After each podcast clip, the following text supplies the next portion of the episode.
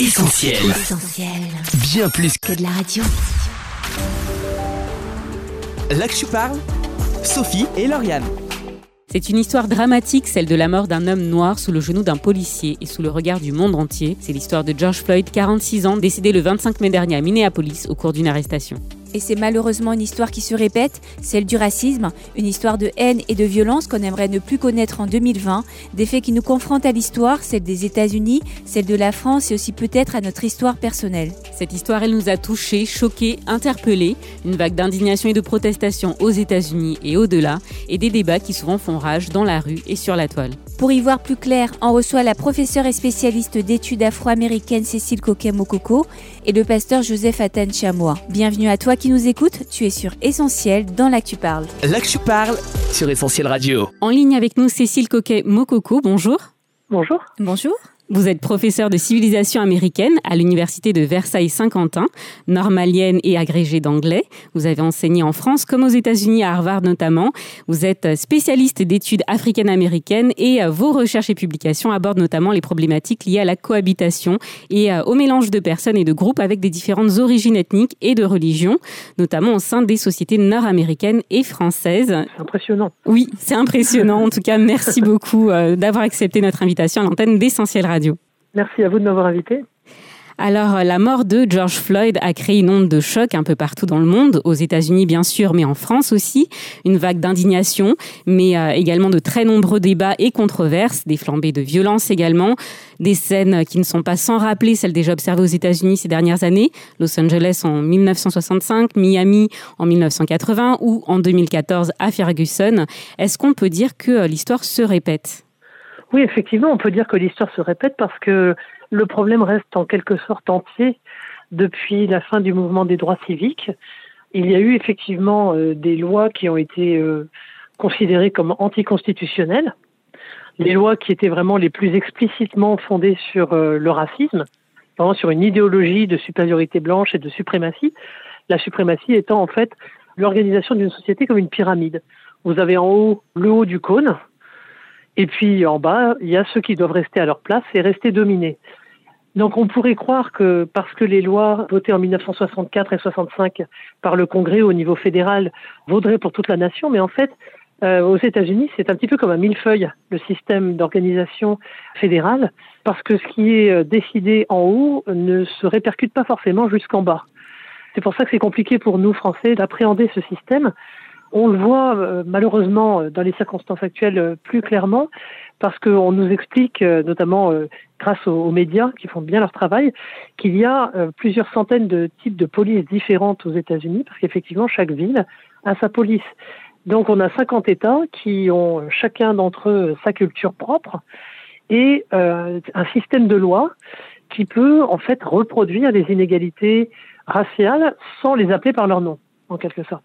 Et c'est pour ça qu'on a cette impression que euh, la coexistence n'est toujours pas vraiment voulue par tous et que perdure quand même un certain nombre d'inégalités qui relèvent des institutions et de leurs pratiques. Alors les manifestations de ces derniers jours qu'on a pu voir un peu partout dans les médias, vous le citiez tout à l'heure, dénoncent sans équivoque les brutalités policières et le racisme. Alors est-ce que c'est une évidence? Est-ce que ces deux problématiques sont forcément imbriquées l'une dans l'autre aux États-Unis? Euh, oui, ce sont deux problématiques qui sont vraiment inséparables parce que en réalité, tout remonte à la période où l'esclavage s'implante dans les mentalités américaines et s'associe à la notion de couleur de peau. En fait, quand on observe l'histoire du pays, on est amené à remonter jusqu'en 1640, donc avant que les États-Unis ne soient une nation indépendante, c'est encore des colonies britanniques. Et c'est pas des puritains que je vais vous parler, mais de la Virginie, où s'est élaboré un système de servitude plus ou moins volontaire, c'est-à-dire que les sujets anglais, euh, écossais, irlandais ou d'autres pauvres Européens qui n'ont pas de travail, qui ne savent pas comment faire pour se nourrir, se voient offrir le passage de l'océan pour aller travailler sur des plantations, à charge pour eux de travailler gratuitement pendant une durée généralement de 5 à 7 ans pour un maître qui reçoit du, du terrain en fonction de chaque personne qui l'amène. Et ces esclaves temporaires blancs se retrouvent en contact avec les tout premiers Africains qui arrivent en 1619 sur le sol de Virginie et qui sont euh, des Africains qui ont été capturés par des Portugais et qui ont été baptisés. Étant donné qu'il s'agit de chrétiens, on ne peut pas tout de suite les considérer comme des esclaves au motif qu'ils sont africains. On voit d'abord leur identité chrétienne. C'est ça qui est intéressant parce que souvent c'est ce qu'on ne voit pas. On se dit bah ils sont africains donc forcément ils sont esclaves alors que non, c'est quelque chose qui a été construit après. C'est là justement que je vous amène en 1640 où ces travailleurs agricoles qui travaillaient côte à côte exactement dans les mêmes conditions étaient très souvent mécontents de la cruauté avec laquelle on les, on les traitait, on les punissait, et s'échappaient assez fréquemment des plantations. Et là, on a un groupe de trois hommes, un Hollandais, un Écossais et un Africain, dont le nom est relaté dans les, les minutes du procès. Cet Africain s'appelle John Punch, ou du moins on l'a appelé comme ça, et euh, contrairement aux deux autres, lorsqu'ils se font rattraper par le planteur et qu'ils se font, euh, qu'ils passent devant la justice, il n'a pas la même punition qu'eux. Les trois hommes sont condamnés à 30 coups de fouet, déjà, pour commencer, et tandis que les deux Européens voient leur temps de servitude allongé d'un an, l'Africain se voit condamné à l'esclavage durant le reste de ses jours. Et assez rapidement, dans la deuxième moitié du XVIIe siècle, la Virginie, suivie par toutes les autres colonies, va estimer qu'il ne faut pas christianiser, il ne faut pas baptiser les Africains avant de leur faire traverser euh, l'océan. Il faut qu'ils conservent une identité autre et surtout non chrétienne, de façon à ce qu'ils ne puissent pas se prévaloir de droits qui les rendraient euh, finalement les égaux des Blancs. Donc on, vous voyez à quel point cette imbrication entre la punition, la couleur de peau, une identité autre, radicalement autre et tout de suite visible, a priori, ce sera de moins en moins vrai au, fil des métissages, mais pour l'instant, c'est une identité immédiatement visible, va rester en quelque sorte associée à l'identité noire américaine. Alors vous y avez déjà un peu répondu, mais Cécile Coquet-Mokoko, expliquez-nous pourquoi une telle prégnance de la question euh, du racisme aux États-Unis. Est-ce qu'on peut parler, euh, comme certains le laissent entendre, d'un racisme institutionnel? Alors, je, je, vous remercie de poser cette question parce qu'on a effectivement pas mal de difficultés à définir ce que c'est que le racisme institutionnel en, dehors du milieu des spécialistes, si vous voulez. Le racisme institutionnel n'a pas besoin de dire que les Noirs vont être traités différemment des Blancs.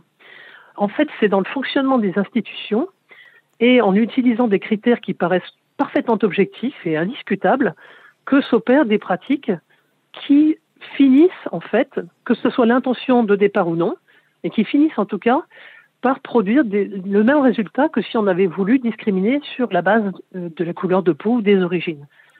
Donc par exemple, lorsque vous avez des banques qui fonctionnent sur un système de cartographie des quartiers, qui euh, délimite les quartiers où habitent des populations considérées comme défavorisées, euh, où la voirie n'est pas très bien entretenue, où les écoles publiques sont de mauvaise qualité, ces banques vont considérer que toute personne qui investit dans un logement ou dans du foncier dans ce quartier-là sera euh, une personne euh, qui effectuera un, investissement à risque.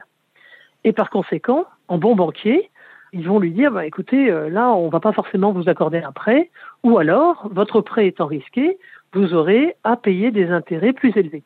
Alors, on n'a pas besoin de dire que le quartier en question est un quartier noir ou latino-américain, mais dans les faits, étant donné que les Noirs ont très souvent été relégués dans des quartiers qu'ils n'ont pas choisis, mais qui étaient les quartiers des immigrés les plus pauvres, il y a eu une sorte d'effet euh, repoussoir en quelque sorte. À partir du moment où les Noirs arrivaient dans un quartier, y compris dans des États du Nord, on considérait que euh, c'était le quartier le plus pauvre de la ville et que c'était là que venaient vivre les travailleurs, les ouvriers qui accepteraient les salaires les plus bas.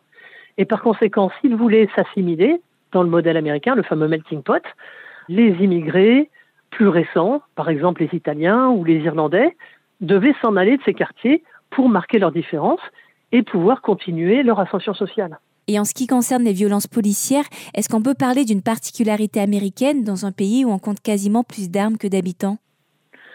Alors effectivement, euh, les violences policières sont très souvent justifiées, du moins par les forces de police elles-mêmes, par la peur d'avoir affaire à euh, des délinquants extrêmement violents et armés. En réalité, dans les mentalités américaines, chacun estime non seulement qu'il a ce fameux droit au port d'armes qui est garanti par le deuxième amendement à la Constitution, même si dans les faits, cet amendement a été voté en 1791, pour s'assurer que chaque État est une milice qui prenne soin de ses armes. Parce que en 1791, euh, la guerre d'indépendance étant terminée, les Américains se souciaient en, réalité très peu de leurs armes et euh, transmettaient très souvent à leurs héritiers des armes qui euh, étaient totalement rouillées et qui n'étaient absolument pas en état de fonctionnement. Donc c'est vraiment l'inverse de ce qu'on croit actuellement, notamment du côté du fameux lobby des armes, la NRA, qui vous fait croire que les pères fondateurs de la Révolution et, de l'indépendance américaine et de, la République américaine voulaient absolument que tout le monde puisse s'équiper euh, d'armes de guerre. C'est absolument pas le cas. Mais effectivement, parce qu'on a représenté les Noirs comme euh, une fraction de la population qui avait toutes les raisons d'en vouloir aux Blancs, d'en vouloir notamment à leur propriété, il y a eu, à partir surtout de la fin des années 60, une radicalisation du lobby des armes qui a poussé de plus en plus de Blancs à s'armer pour pouvoir protéger leur euh, propriété euh, de cambriolage qui, a priori, serait effectué, serait le fait de, leurs concitoyens euh, noirs américains. Donc, de fil en aiguille, on a fini par voir tout noir américain, et en particulier les hommes jeunes, comme de potentiels trafiquants de drogue, de potentiels cambrioleurs. Et c'est de cette façon que quelqu'un comme le, jogger Ahmad Arbery a pu être tué alors qu'il faisait son, jogging dans un quartier blanc dans une ville de Géorgie, c'est le mois dernier, euh, non pas par des policiers, mais par tout simplement des, copropriétaires, des, personnes qui habitaient ce quartier et qui estimaient que c'était leur devoir de veiller à ce que des intrus ne pénètrent pas dans leur quartier. Donc c'est pas seulement la police, mais c'est en fait tout homme blanc qui, exactement comme à l'époque coloniale, se voit donner le droit de faire la loi et de faire régner l'ordre tel qu'il le pense dans le quartier qui lui appartient. Alors que dans les quartiers noirs, cette idée d'autodéfense, en réalité, n'a pas cours. L'exemple de, la jeune infirmière qui aurait dû avoir 27 ans euh, il y a quelques jours et qui a été tuée dans, sa propre maison alors qu'elle était en train de dormir, le montre bien. Les policiers qui sont intervenus euh, sont intervenus sans frapper à la porte, évidemment sans, sans donner de sommation de quelque ordre que ce soit. Donc il y a vraiment un système d'inégalité qui est inscrit dans la culture et qu'on doit euh, en fait euh, intégrer le plus tôt possible lorsqu'on est noir aux États-Unis. Les, jeunes enfants, à partir de l'âge de 7-8 ans, dès lors qu'ils peuvent être dans des situations, y compris à l'école, où ils sont confrontés à des adultes, euh, notamment des adultes blancs, des policiers, vous savez que les policiers sont à l'école aussi, doivent apprendre à se comporter de telle manière qu'on ne puisse pas dire que le policier s'est senti menacé, y compris par un enfant de 8 ans. Il y a eu des cas très très fréquents d'enfants jeunes qui avaient vraiment cet âge-là et qui se sont retrouvés euh, menottés par des policiers dans les locaux même de l'école. Alors en réponse aux manifestations en soutien à George Floyd, certains, dont le très controversé Eric Zemmour, ont agité ces derniers jours des chiffres selon lesquels les Noirs sont tués d'abord par des Noirs à 97% et les Blancs ont deux fois plus de chances d'être tués que des Noirs, évoquant un racisme anti-blanc. Quelle est votre réaction sur ces chiffres? Alors, euh, ce sont des chiffres qui viennent de, de sites d'extrême droite, qui sont sujets à caution, parce que d'une part, ils ne remettent pas en perspective la proportion de Noirs tués par rapport à la proportion de Noirs dans la population américaine. Il faut quand même rappeler que les Noirs américains représentent 13%, un petit peu moins de 13% de la population américaine totale, et que par ailleurs, la qualification d'homicide n'est pas aussi simple qu'il y paraît. C'est pas juste, euh, si vous voulez, une situation où A est armé, euh, B ne l'est pas et A tue B. Vous avez très souvent, lors de, confrontations entre noirs et blancs, en particulier entre hommes noirs et hommes blancs, le principe de la légitime défense, qui est entièrement lié à cette euh, assimilation de tout homme noir à un criminel en puissance.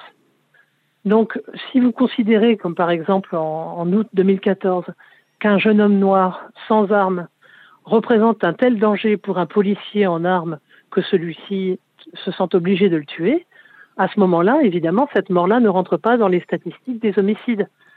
Elle rentre dans les statistiques de la légitime défense. Et si on va plus loin que cet exemple-là, on pourrait dire, bon, il a peut-être eu euh, un épisode de malchance. Peut-être que ce policier a considéré que c'était un jeune qui venait de commettre un vol et que, bon, en quelque sorte, ce n'était pas forcément euh, quelqu'un qui était innocent on voit bien que le cas de George Floyd démontre que on peut tout à fait avoir une forme d'impunité lorsque euh, on arrête un, homme noir et qu'on lui fait euh, une prise dont on sait très bien qu'elle peut devenir létale, alors même qu'on on, on ne tient pas compte des interpellations des passants.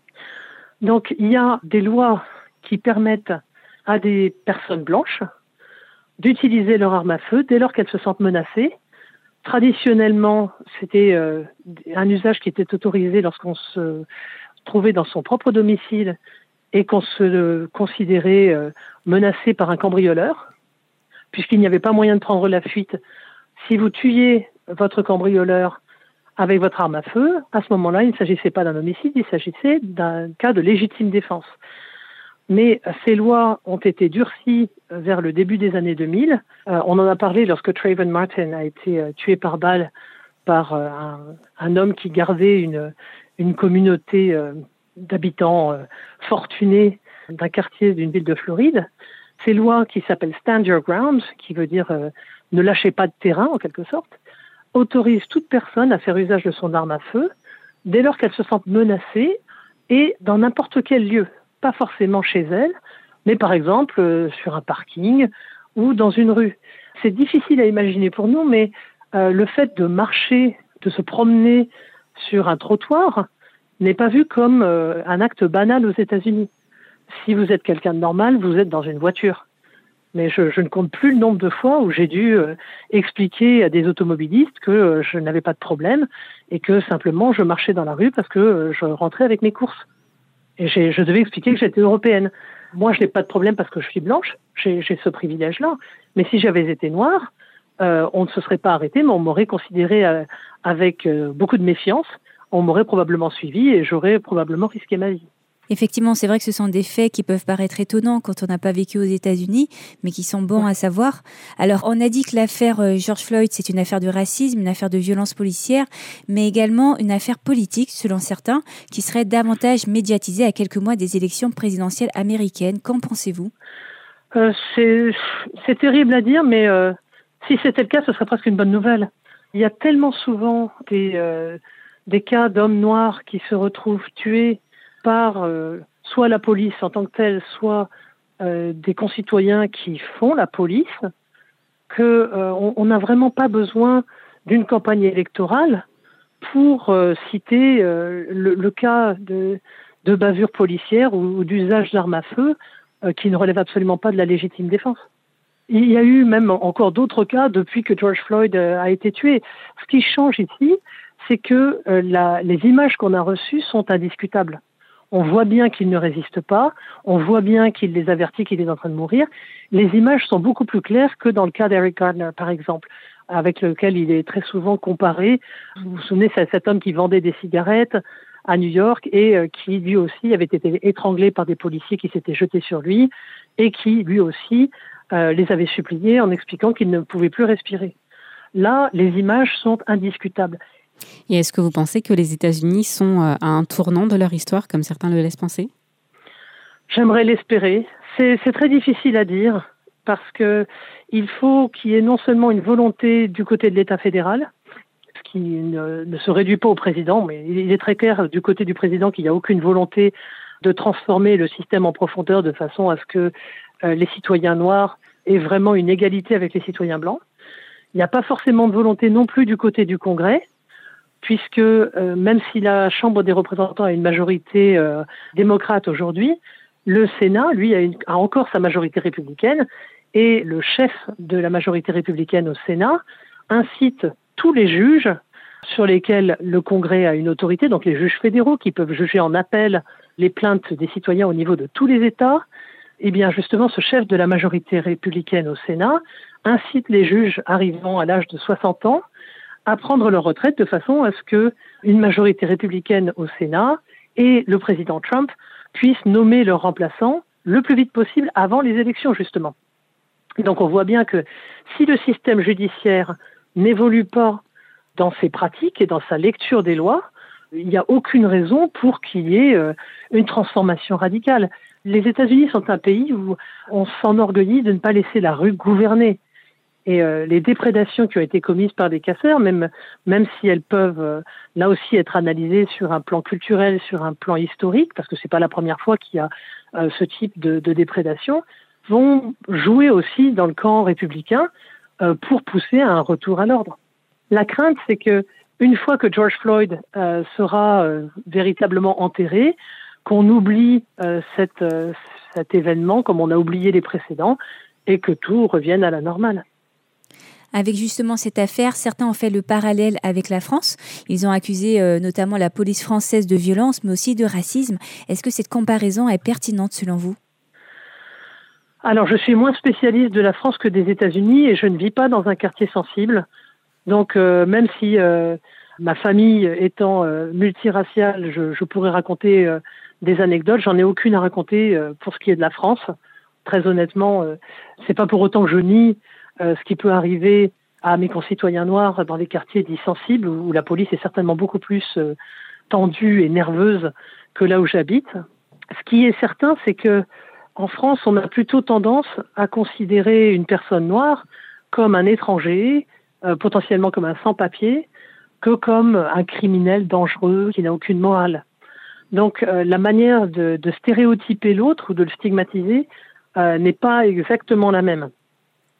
Cela dit, quand on voit le type de techniques qui sont utilisées par des policiers américains, il faut quand même souhaiter que la police française ne n'imite pas de trop près les pratiques des policiers américains. Alors, Cécile Coquet-Mokoko, vos travaux, on l'a dit, euh, témoignent d'un profond intérêt euh, pour les problématiques liées à la cohabitation et au mélange de personnes et de groupes avec euh, des différences d'origine ethnique notamment. Dites-nous quelle issue peut-on souhaiter, espérer pour les États-Unis et bien au-delà pour la France? Ah, Je dirais que les gens s'écoutent entre eux et qu'ils ne croient pas systématiquement qu'il s'agit de manipuler des faits ou de jouer les victimes. Il y a euh, des, souffrances réelles euh, qui s'expriment, qui doivent être entendues. La part de l'histoire doit être faite aussi. Il y a un certain nombre de chapitres dont on n'est pas clair les uns comme les autres, mais euh, qui sont directement responsables de la manière dont nous percevons les uns les autres aussi. Donc, tant que vraiment l'idéal d'égalité de droit ne sera qu'un idéal et que on aura un, intérêt quelconque à faire perdurer des inégalités, ça, se poursuivra. Donc euh, c'est c'est compliqué de vous répondre là-dessus parce que historiquement, aux États-Unis en tout cas, les droits civiques ont avancé grâce à l'utilisation d'images qui montraient à quel point le racisme institutionnalisé pouvait aller loin et pouvait porter la brutalité et euh, l'absence totale de compassion pour euh, d'autres êtres humains.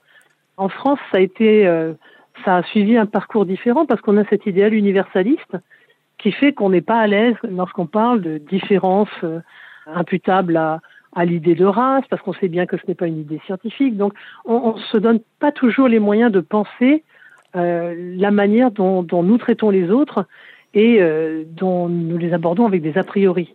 Je pense que là, il faut en arriver à, admettre que pour vivre ensemble, il faut pouvoir s'écouter, franchement. Cécile Coquet-Mokoko, on arrive à la fin de cette interview. On vous remercie beaucoup pour votre intervention qui donnera sûrement à nos auditeurs des clés de compréhension supplémentaires dans la lecture de ces événements. On vous souhaite une bonne continuation et puis on vous dit à bientôt sur Essentiel Radio.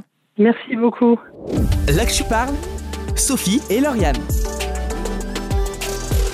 Avant d'aller plus loin, on vous propose d'écouter le titre Bleed the Same de Mandisa et on se retrouve juste après pour la deuxième partie de cette émission. À tout de suite. Là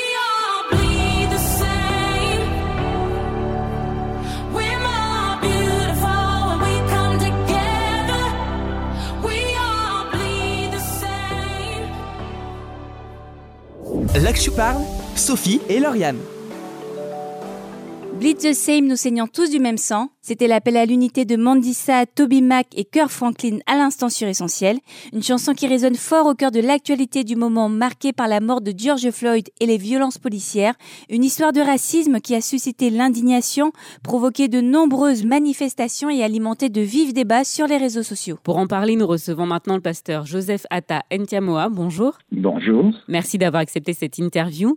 Vous êtes donc pasteur, désormais à la retraite, installé à Metz. Vous avez exercé plusieurs responsabilités au niveau de la Fédération des Assemblées de Dieu de France. Et il faut le préciser aussi, dans le cadre de cette émission spéciale, vous êtes originaire du Ghana. c'est ça, oui. Pasteur Atta, la question du racisme est une question éminemment sensible.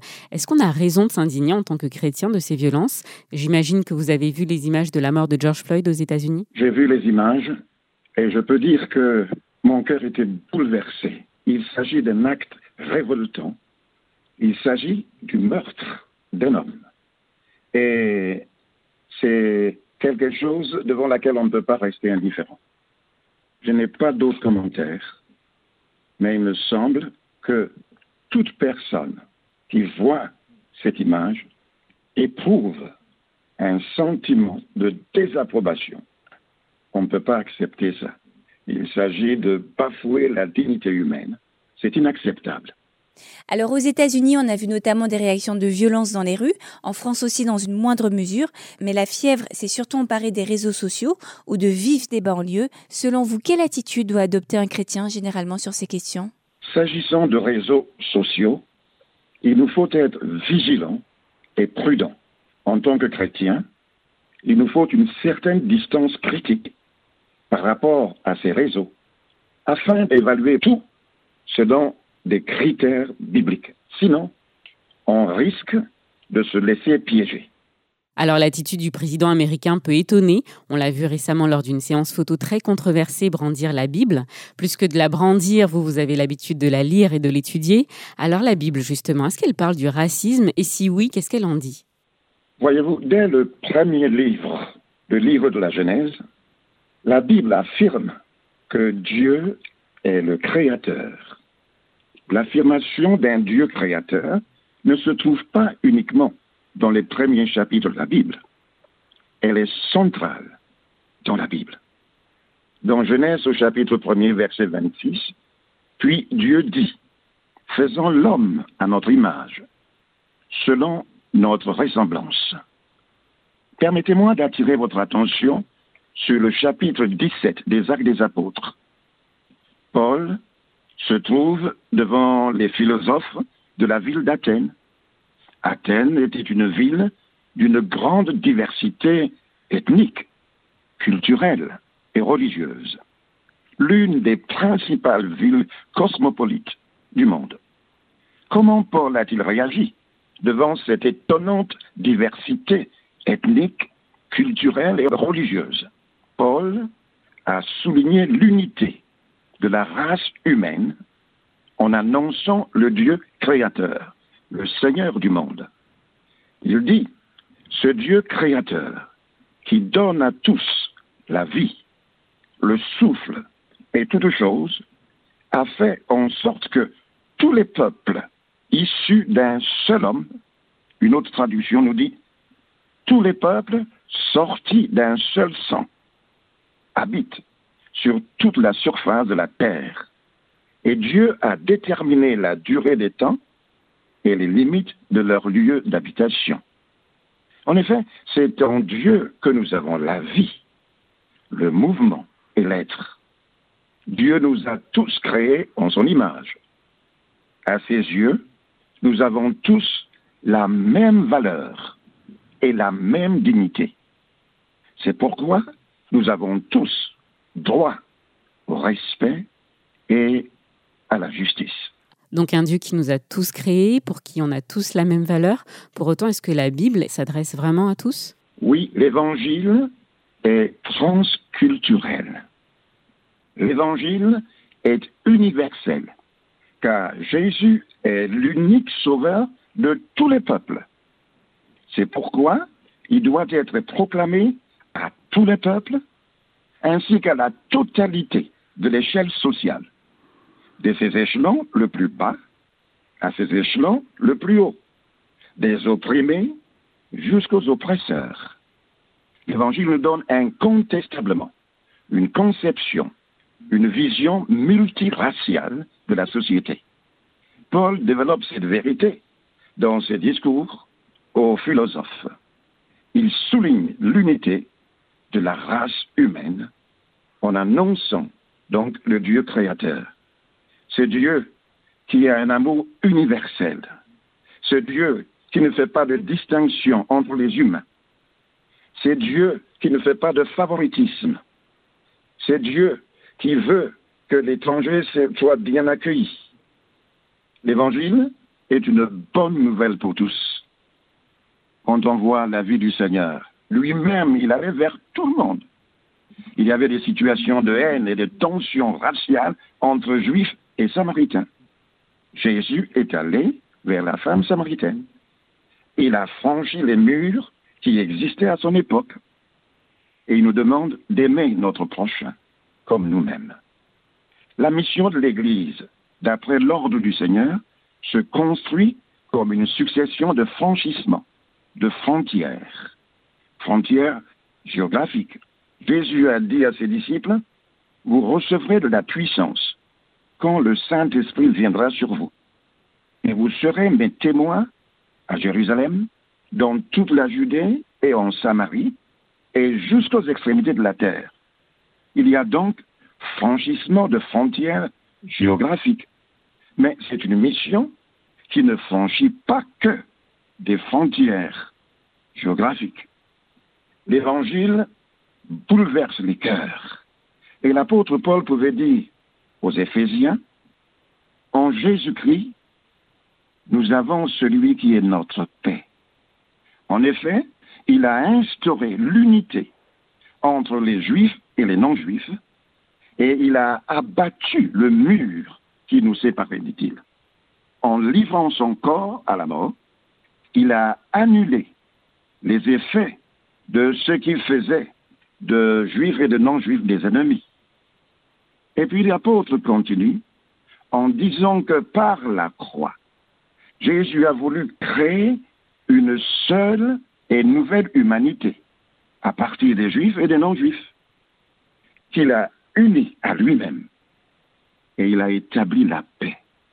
Il voulait aussi les réconcilier les uns et les autres avec Dieu et les unir en un seul corps en supprimant par sa mort sur la croix ce qui faisait d'eux des ennemis. Il est venu annoncer la paix.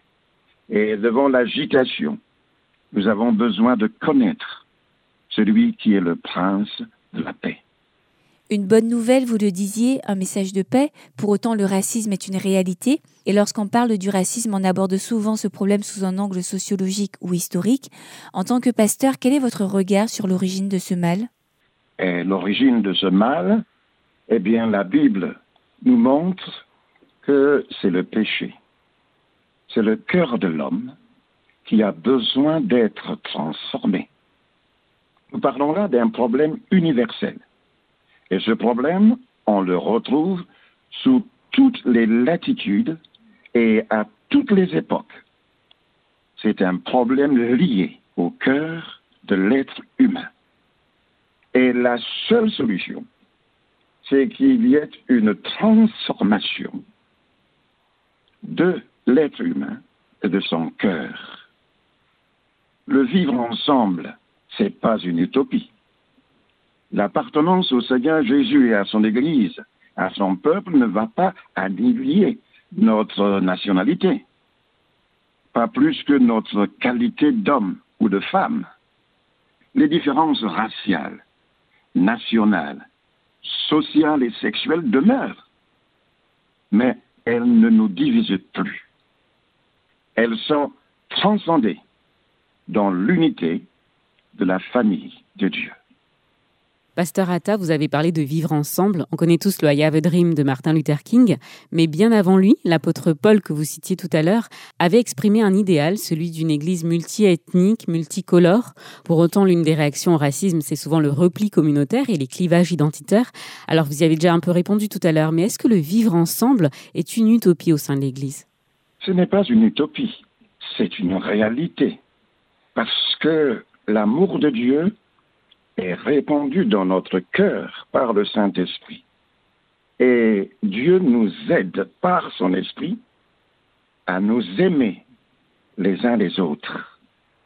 Il faut veiller à ce que l'ancienne nature, la nature qui ne se soumet pas à la parole de Dieu, il faut veiller à ce que cette ancienne nature ne prenne pas le dessus. Mais il faut marcher en nouveauté de vie avec la grâce du Seigneur. L'Évangile permet se vivre ensemble. Parce que l'Évangile fait de nous des hommes, des femmes transformés, métamorphosés par la puissance du Seigneur. Ce n'est pas une question d'utopie. Il faut être réaliste.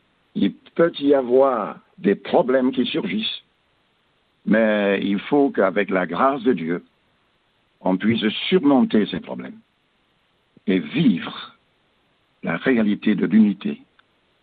Le prix payé, c'était le Seigneur. Il nous a réconciliés. Et la Bible nous dit que Dieu nous a confié le ministère de la réconciliation. Une fois que nous sommes réconciliés avec Dieu, c'est la dimension verticale, nécessairement, il y aura la dimension horizontale, la réconciliation avec nos semblables. Quand j'étais plus jeune, dans mon pays, on parlait de ce problème, évidemment, et on chantait à l'époque un chant qui disait We shall overcome. C'est-à-dire, un jour on va vaincre, on va triompher. Et on chantait Black and White Together, noir et blanc ensemble. Oui, mais j'ai constaté qu'au sein même d'un même pays, il peut y avoir des problèmes entre les peuples d'ethnies différentes. Seul Jésus peut nous rapprocher les uns les autres pour que nous vivions ce qui n'est pas une utopie, mais une réalité, un avant-goût du ciel.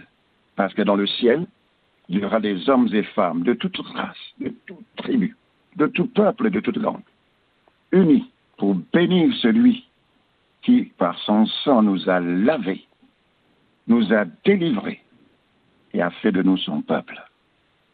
C'est cela, l'Évangile.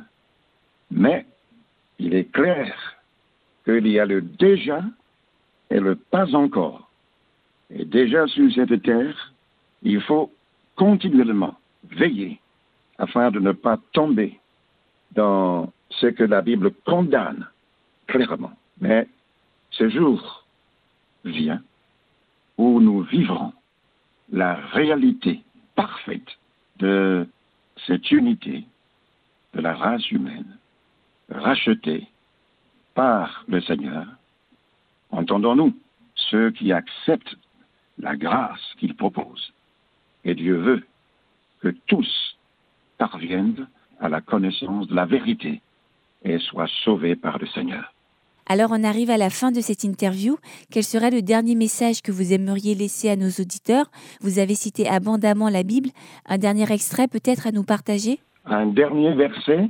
Dieu a tellement aimé le monde qu'il a donné son Fils unique afin que quiconque croit en lui ne périsse pas, mais qu'il ait la vie éternelle quiconque, un mot qui résume bien l'universalité de ce message. Pasteur Atta, on vous remercie pour votre intervention qui apportera, on en est sûr, un éclairage et un recul spirituel indispensable.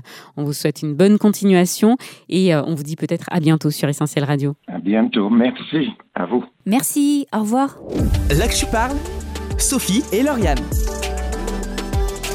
L'actu parle, c'est fini pour aujourd'hui. On vous donne rendez-vous sur les réseaux sociaux, Facebook, Twitter, Insta. N'hésitez pas à nous suivre. Vous avez également la possibilité de réécouter cette émission en podcast et de la partager via notre site internet essentielradio.com ou sur notre appli. Retrouvons-nous également ensemble sur essentieltv.fr, des ressources pour votre foi, des réponses à vos questions, sans oublier le site soutenir.essentielradio.com si vous avez à cœur de soutenir notre travail. Nous, on vous dit à la semaine prochaine pour un nouveau dossier. Salut À très vite Là que parle, Sophie et Lauriane. On retrouve, tous nos programmes sur essentielradio.com.